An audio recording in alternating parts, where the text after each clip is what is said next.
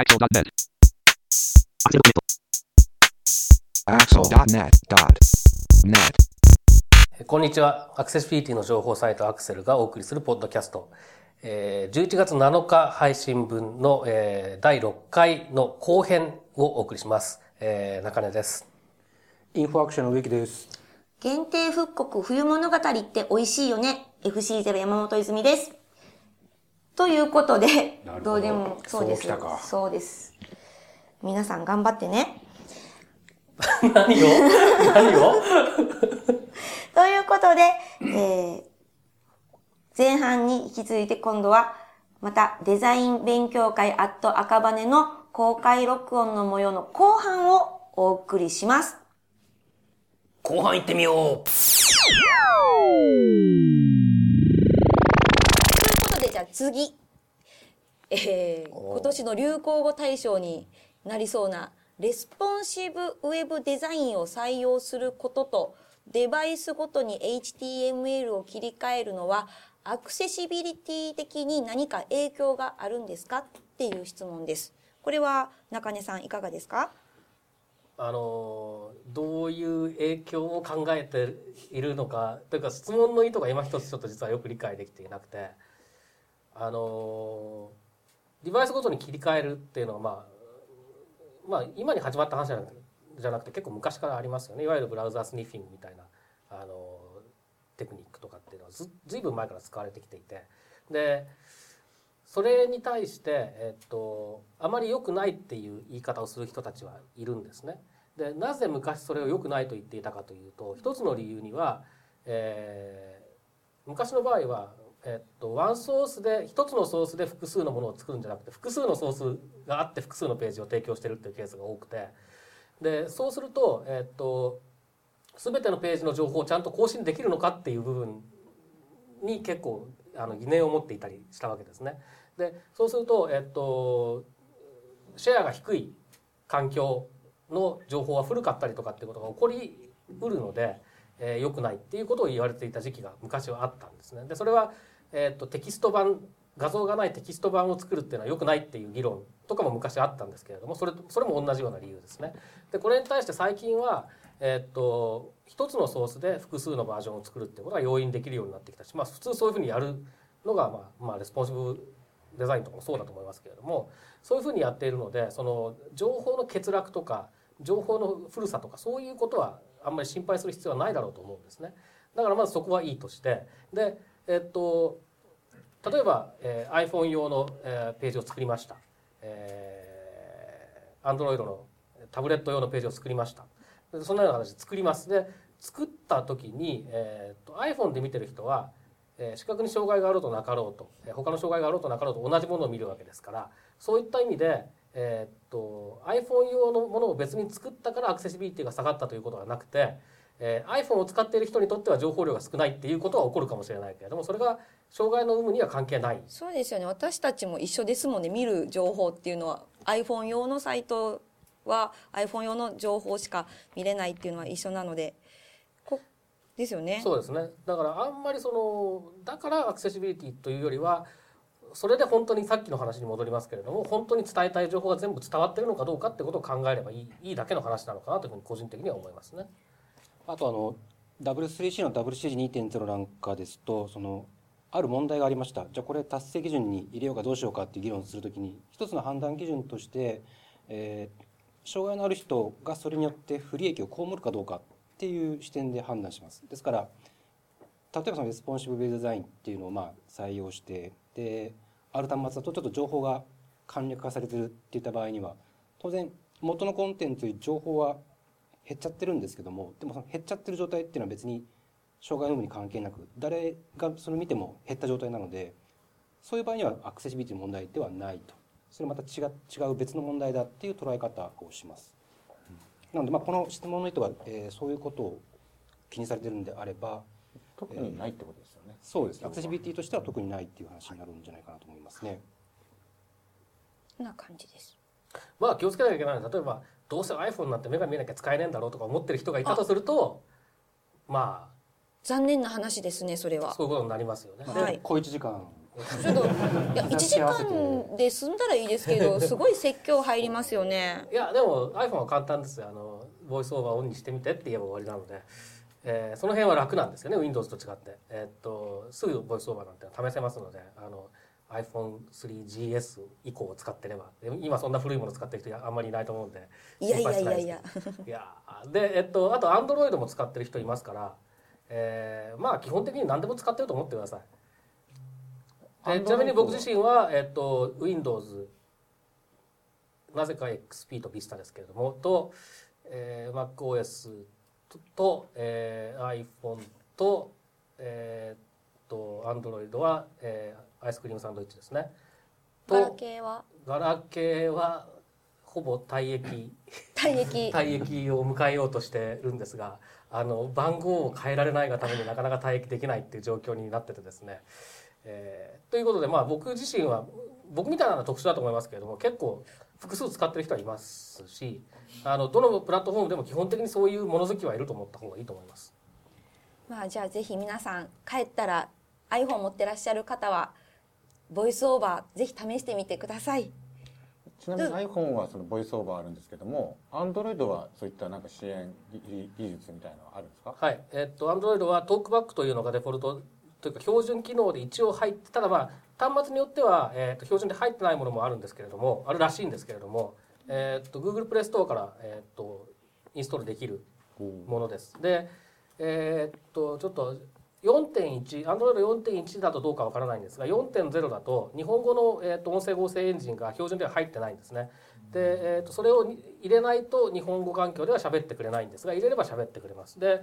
えーっと KDDI 研究所から、えーっと一つ、えーフリーの音声合成エンジンが出ているのとあと売り物といっても900いくらとかそれぐらいのものですけれども、えーっとドキュメントトーカーという、えー音声エンジンが出ています。うんなるほどということで今ずっとスマホの話に最後行きましたけどいい流れなんですよ。次。スマホ用に何か特別なアクセシビリティ対策は必要なんでしょうか？そしてもし必要なんだったら何をしたらいいのか？もし必要じゃないんだったらそれは何で必要ないのかっていう質問です。これはどちらがいいんですかね？まあ必要ないでしょうねこれね。今の話を聞く限りこれはもうないということで。まあ普通に作ればいいってこと。普通にっていうかそのデスクトップと同じレベルで気にしてればいいとは思うんですけれどもただ、えっと例えば上視障害がある人なんかにとってはそのタッチできる部分タップできる部分エリアが小さければやっぱり使いづらいとかっていうのはより顕著になってくるでしょうし、えーそういう意味ではちょっと気をつけた方がいいのかもしれないとは思いますけれどもそれもでも普通の人が使いやすいっていうことを意識したら当然そんなちっちゃいものにはできないわけだし、うん、そういうことはあんまりアクセシビリティじゃないのかなって気もします。ただあともう一つ言えることは、えーっと特にその領域の狭い広いっていう話をすると、えーした考える考えた時にですねズームがちゃんとできればいい。拡大が縮小がちゃんと思うようにできればいいっていうことだと思うのでその拡大縮小を妨げるようなコーディングをするなっていう話はこれはあるんですがただこれスマホに限った話じゃなくて、えデスクトップのブラウザに対してでも同じことは言われているわけですからなのでやっぱりスマートフォン特有の話っていうのはあんまりなさそうだなっていう印象ですよね。そうですね。一応、えっと、これ WCAG の W3C のワーキンググループに問い合わせしたことがあるんですけども、一応彼らの方でも今のところまだ、えー何か新しい基準を追加すべきっていう話にはなっていないようです。で、例えばその、じゃあ、タッチで使えなかったらどうするのって話、皆さん思い浮かべると思うんですけども、それも結局さっきの話と同じで、それは誰がやっても使えないことなので、誰がやっても使えないんだったらそれはアクセシビリティじゃなくてまた別の問題っていう話になります。もし障害のある人例えばボイスオーバーだとこれができないとかって話になればそれはアクセシビリティの問題になってくるんですけれどもタッチ操作で何かできないっていうのはそれは多分そのそれを使っている全てのユーザーが使えないっていうことなのでその場合にはアクセシビリティの問題にはならないということですね。ちなみに先ほど中根さんからあったピンチインとかをできるようにってことなんですけどもほとんど今、えー商業デザインの業界で作られているスマホサイトっていうのはピンチインを殺すようなですね多いですね。出されてしまっていて、あの iPhone がなんか縦から横にした時に拡大しちゃってうん。見切れちゃうからそんな風にされてたんですけども一応 iOS6 からは改善されているんでまあ、今後はちゃんとピンチもできるようなサイトが多くなっていくのかなということで、うんまあ、この場にいる方は絶対的にピンチンは殺さないんだろうなというそうですね 感じですね。いい話はい。ということで次の質問がですねかなりマニアックな質問になってるんですが展示ブラウザーなども考慮してマークアップをする必要がありますかっていうなぜその展示ブラウザをがあるということを知っているというマニアックな方からの質問なんですがこれは、えー中根さん展示ブラウザーっていうのは実際はどういったものなんですか？どういったえ展示ブラウザーっていうのは画面がこう凹凸になるの？えっとまあちょっとその展示ブラウザー質問の、えー中で言っている展示ブラウザーっていうのは何を指しているのかうん。正直なところよくわからないんですけれどもえっと一般的にまず、まあ、僕が知る限りですけれども展示ブラウザーというふうに呼ばれるものは存在しない。あ存在しないんですね。ですね。で、えっとただ展示出力を使って、えーウェブをブラウズするということはあってそれは先ほどのスクリーンリーダーの機能として、えー展示を出力する機能があるのでそれを使って、まあ、ブラウザを使う。普通のブラウザ Firefox なり i なりを使うと Chrome なりを使うということになるわけですね。で、えーまあ展示の出力はちょっとあのさっきも、えーデモをした時に言いましたようにデモをするのが実なかなか難しいのでやりませんでしたけれどもその展示を出力するための展示ディスプレイと呼ばれる機器があってこれをまあパソコンにつないで、えーそこに展示が出るようなあー形でやるわけですね。でそこに出ているものをまあ見なが読みながら、えーやっていくということでですのでまあ普通にスクリーンリーダーを使ってウェブブラウズしてるのと同じだというふうに基本的には考えればいいと思っています。それ展示ディスプレイ展示ピンディスプレイを使っている方っていうのは多いんですか？えーそれほど多くはないと思いますね。やっぱりこれはあのハードウェアとしてはかなり、えー最近だいぶ値段下がってきてますけどそれでもやっぱり高いんですね。のでえっとあの例えばそのうんプログラミングをするとかはいそれから、えー外国語学習をするとかそういうようなその一文字一文字をちゃんと読まないと仕事にならないような人たちって当然使うんですけれども、えーそうじゃない人たちはまあ使わずに何とかしてしまってるあるいは、えー点字が読めない人っていうのも目が見えないからといって目が見えて見えないからといっても点字が読めないという人もいるので、えー必ずしも全員が使うとか使いたいっていうものではないんですね。展示っていうのはメジャーなものなんですか？えーっと 今の話から言ったらはい、使わない方もいらっしゃるって言ってたから。あの若い時期に、えー目が見えなくなった人は、まあ、大体読めますよね。でやっぱりある程度年がいってから失明した人たちっていうのはまああの指先の感覚がなかなか、うん、敏感じゃなくなってしまっていたりするのであのなかなか速度が出るようになれないならないんですね。よよあのある程度は読めるようになるものらしいんですけれどもただそこから相当頑張らなきゃいけないっていうようなことがあるみたいで、まあ、当然個人差もあると思うんですけれどもそれで諦めてしまってもう俺は展示はいいやって言っちゃう人も多分いると思うしそれからあとあの目が見えなくなった原因の病気によっては病、えーっとその指先の感覚が本当に普通の人よりも、えー鈍感になってしまうというようなケースもありますのでそういう人はもうなかなか展示は難しいと。で全体として見るとやっぱりその先天的じゃなくて後天的に目が見えなくなる人の方が多いはずなんですね。ですので、えっと視覚障害者人口の、まあ、統計データで、えー正確なところをすっかり忘れてしまいましたが、えーこの間のメルマガに書いた書いた途端に忘れたんですけれども。いい話です。それとてもいいみんなに購読していただきましょう。というまあなんかあの押し売りみたいなことやってますけど。それ書いて書いた途端に忘れたんですけどただまあ、えー例えばその半分も読めないですよね。視覚障害者人20% 20とか15とか。なんかそんなような数字だったと思うんですけれども。1割前後って言いますよね。そうですね。特に。ただ、えー、と日本の視覚障害者の展示識字率は、えー結構高いっていうふうに言われてますそれでも高いっていう。高いですね。ということでその展示ピンディスプレイの考慮するっていう前にっていうとかまあ普通にスクリーンリーダーで使えてれば使えるんであの音声と同じ配慮をすれば基本的には問題ないっていうふうに思っていいと思いますね。画像を使うんだったら大体テキストを書く。そうですね。書けばそれが読み上げられたり点 GP に変換されたりっていう、そういう処理がユーザーエージェントでできるようになるのでまずはやっぱコンテンツのソースコードをマシンリーダブルにするっていうのは多分もう基本中の基本だとそうですねいうふうに思いますね。ということでじゃあ続きましてコンテンツの量にいい塩梅の量っていうのがあるんですか？多すぎとか少なすぎとかで何か気になったりっていうのがあるんですか？っていう質問です。これは、えー、植木さんまずあ僕ですか？はいお願いします。まあでもね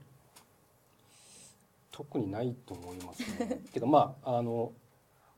多くなっちゃうんだったらやっぱりちゃんと見出しを要所要所につけてちゃんと H1、H2、H3 でマークアップしてあげるっていうのが多分、えー大事になってくると思うんですけどあのもうその量が必要なんだっていう量であればそれをわざわざアクセシビリティのためにこう削るとかなんとかっていう必要はなくってむしろえーボリュームが増えれば増えるほどその文書構造をきちんと、まあ、HTML だったらマークアップをするっていうことがより重要になってくるのかなというふうに思いますね。中根さんあのたくさんの量があるページでっていうのは開いた時にうわめっちゃ多いってすぐに分かるもんなんですか、と使ってるスクリーンリーダーにもよると思いますけれども、えーっと例えば見出しがいくつあってリンクがいくつあるって最初に言うんですねだからそれを聞いておやおやと思うことはあります。け どそうきたかと。そう。ですね。ただまあそこでもリリンクの数とか見出しの数って少々多くてもびっくりしないですね。あの一番びっくりするのはフレームの数が十何個とかっていう ふざけるなと思いますけどね。いやでも今はなきって言ってるけどでも例えばその、えっとフレームといっても i フレームも含めてあ数えるので、えっと変な変なとか言っちゃいけない。えっとウィジェットがいろいろ入ってたり、ソーシャルメディア系のものとか入ってたりすると、思いのほかたくさんフレームがあるぞここはっていうことになりますね。あと Google マップとかもそうですよね。まあそうですね。Google マップを埋め込んでるところとかですね。そうですよね。あとじゃあ例えばすごい1ページの量が多いから読むのが大変そうだったらじゃあいくつかにページを分割した方がいいのかどうかっていうふうなやっぱりあの意識になる方もいると思うんですけどそれはどうですか？それは普通に読んでる感覚で考えればいいんじゃないかと思いますね。そのスクリーンリーダーを使ってるか使ってないかに関わらずまず自分で読んでこれはちょっとと思うものを人に読ませるのかあんたはって話ですからあの自分のまずその常識で考えていいと思うんですよね。でそれで、えっと、やっぱり長いから切ろうと思った時にじゃあ自分だったらここで切ってた方が分かりやすいからここで切ろうっていうふうになっててくれた方がくれればいいと思うんです。それを例えばうんなんかまあ実際にはそんなガイドラインないですけどああの時にあの中根がああ言ってたからあのな な何文字のところで切ろうとか中途半端なところで切られてもですね非常に分かりづらくなってしまうわけですよね。でだから長いからといってどうってことはないかなと思います。あと逆に短い方短く刻まれてると腹が立つことって皆さんもありませんか？なんかその地下鉄乗ってて携帯とかで見てるときに次のページに次の別次のページに いけない。次の駅つかないと 見れないみたいなのあるんですよね。まああの新聞社サイトとかねなんか一つの記事を3ページとかに無駄に分けてたりしますけど結構腹が立ったりしませんか？で結局それが腹が立つ人がいるからああいうなんかオートページとかああいうのが出てきたりするわけじゃないですか。だからまあそうやっぱり何事も使いやすさを考えて作れば基本的にはそうそういうちょうどいいところに落ちるのかなと思うんです。で配慮アクセシビリティ的配慮っていう意味で言うとやっぱりその分量が多くなるとどうしてもそのえーっと表示の仕方を工夫しないと読みづらくなってしまうケースはあるだろうなと思っていてえーっとまあそこでえーっとユーザーの側で当然調整できればそれが一番いいと思うのでまあそういうその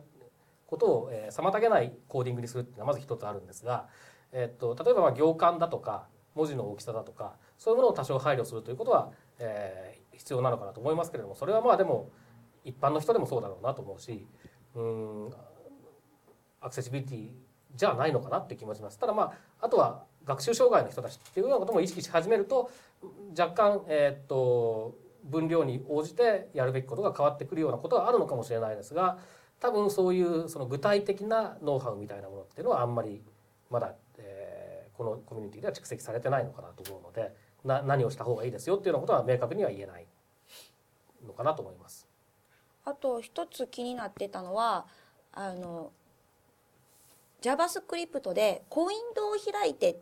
ふあのサブの情報を伝えるっていうサイトも少なくはないと思うんですけどそういうのはどうですか？あの例えば何かをクリックした時にきっと、えー情報が表示されるんだろうなということが想像がつけばそんなに困らないっていうのはまず一つありますね。例えば、えーっと詳しくはこちらって書いてあった時に、あのーそこをクリックすれば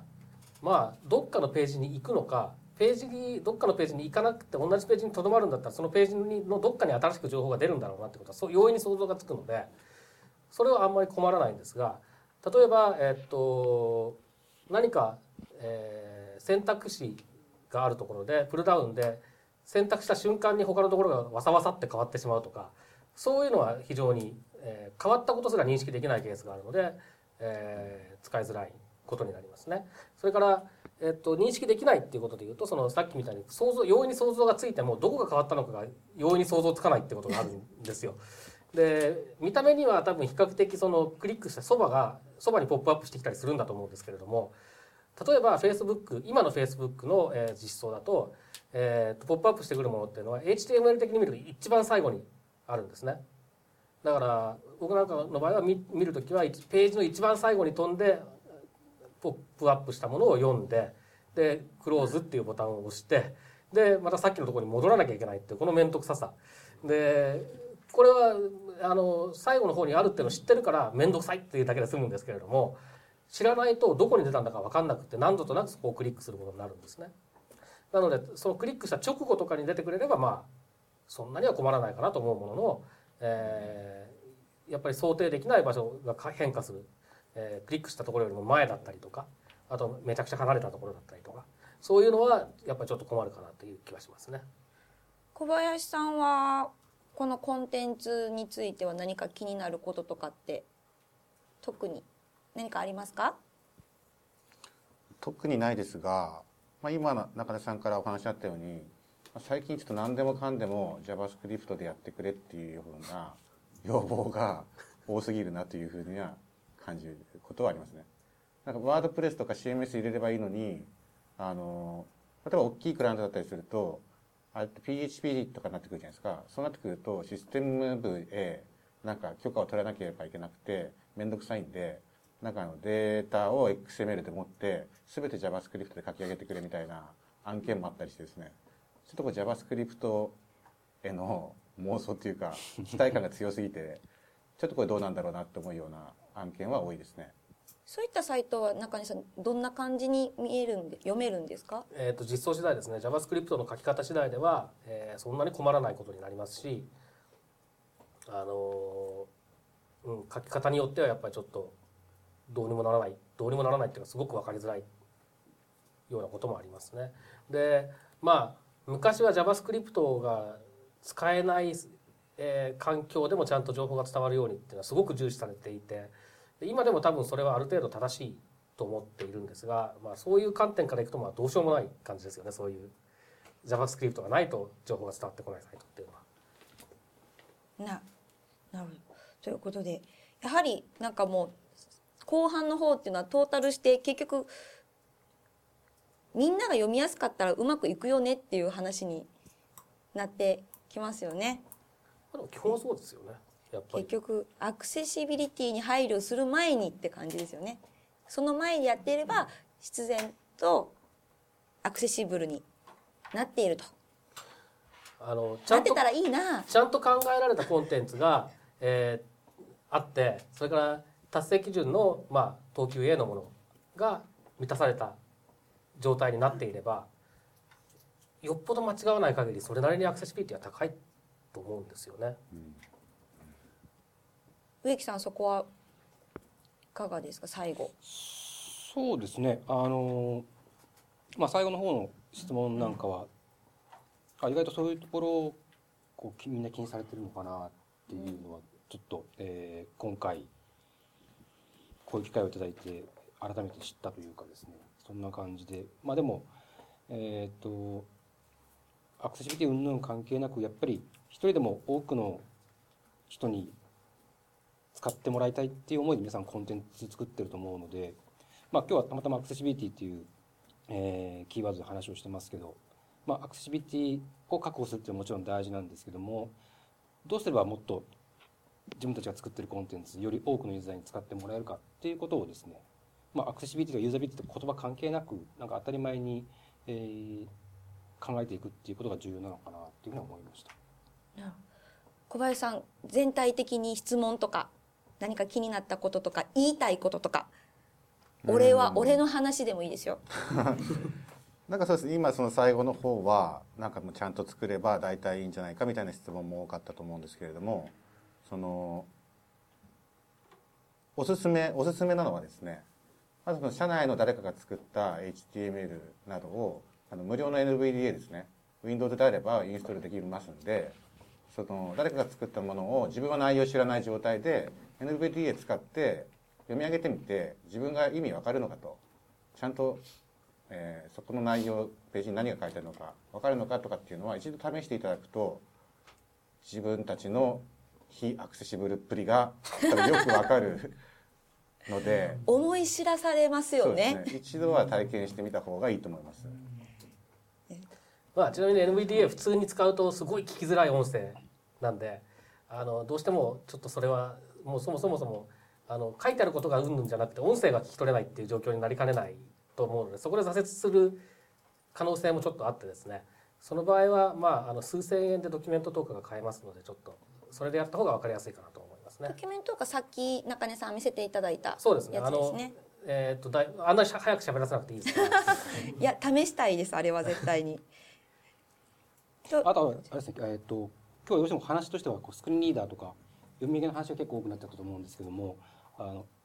まずアクセシビリティはその読み上げとかスクリーンリーダー対応だけじゃないっていうのをまず一つ知っておいてほしいっていうことと、だけど実際にまあ例えばじゃあその JIS のシングルの達成基準やっていこうと思うと、ほとんどがスクリーンリーダー絡みというか。あのそういうことだったりしてそれはおそらくそのそれ以外の部分っていうのは比較的みんなアクセシビリティ考えなくても普通にやってたりするんですよねでもやっぱり自分のコンテンツが音声で読み上げられるとか展示 P に変換されるなんてことは多分、えーまだまだ多くの人はそんなこと考えてないと思うのでいざアクセシビリティ勉強してやってみようと思うとなんかその読み上げ絡みの話が次から次へと出てくるなっていう感覚になっちゃうのかなっていうふうに思いますね。ですねまあということでまとめるととりあえず試してみやがれということで見やがれとは言いませんけど。じゃあ試してみて。見ましょうよ。見ましょうよ。見せてみてね。はい。っていう感じですかね。はい、ということで長々とお時間結構な時間を言ってしまいましたので以上でアクセルの公開収録を終了します。まったねー。はい。ありがとうございましたありがとうございます。さあ、ということで、以上がデザイン勉強会アット赤羽で行った公開収録の模様のすべてになります。長かったですね。長かったですねあっという間でしたけどね。あっという間でしたけどね。ねうんあの、本来であれば、もうちょっと短くで終わる予定だったんですけど、あの、いらっしゃってる方がですね、お表情を見ながら、そして中根さんと植木さんの話をですね、もうみんな、キラキラしながら聞いていたので、もっと、もっと聞いてやれ、もっと聞いてやれって私が結構消しかけたところもあったんですけど、そうなんですよ。だからどうしても長くなって、ちょっと主催の方にもちょっと迷惑をかけてしまったなっていう感じがあります。さあ、えっ、と、実際に公開録音赤羽に行って、中根さん、印象はどんな感じでした？まああの普段と違ってそのある程度その、えー聞いてる人の反応が分かるっていう意味では、えーやりやすいようなやりにくいような 面白さがありますよねやっぱりね。そうですね。植木さんはどうですか？そう、まあ今回はあの、定員30名で、はい。まあえースペースも非常にコンパクトなスペースだったんで、余計にこうみんなとこう近かったってそうですよなったんけどね。まあ、今度ねあの12月には CSS ナイトシフト6ってやつにですね。お邪魔するんですがそこでも公開録音やろうと今、計画中。なんとなんと。350人という大会場ですそして、持ち時間きっちりと時間を守れという制約です。またチャレンジなんですけども、今回の経験をまた糧にですね、そうですね。ええより良いものをお届けできればいいなとそうですね。ええ思ってます。今回たまたま終わった後にいろいろ、えーっと、懇親会、うん、そうですね。それ、それも結構ね、面白かったですし、そうですね。まあ、あの、帰れないかと思いましたけど。えー赤羽、すごい場所ですよね。赤羽は危険です危ね。険ですね。あの通りは危険です。危険でしたね。赤ちょうちんだらけじゃないですか。まあ、大体イベントの前に会場入りする、する前の段階で会場にたどり着くかどうか怪しい感じでしたよね、どっかに。誘惑多かったですよね。ええそれ、まあ終わった後もね、皆さんといろいろコミュニケーション取れてよかったっていうのもありますし、あと、あの、えっと、何日か経った後にちょっといろいろえー検索とかしてたら、えっと、感想をブログに上げてくれてる人がいて、で、まあ、あの、